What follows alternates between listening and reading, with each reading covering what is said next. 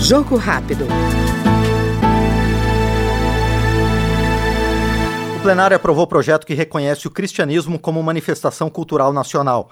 Segundo o relator da proposta, deputado Júlio César Ribeiro, do Republicanos do Distrito Federal, a cultura cristã é dominante no país, mesmo com a diversidade cultural e religiosa de outros povos que vieram para o Brasil.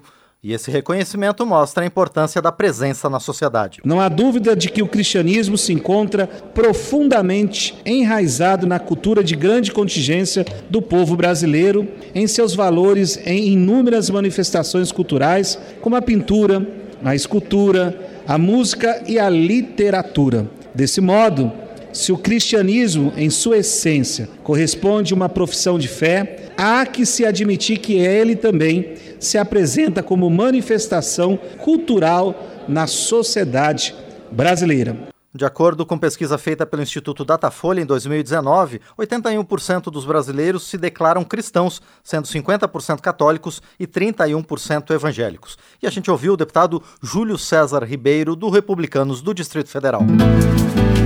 Jogo rápido.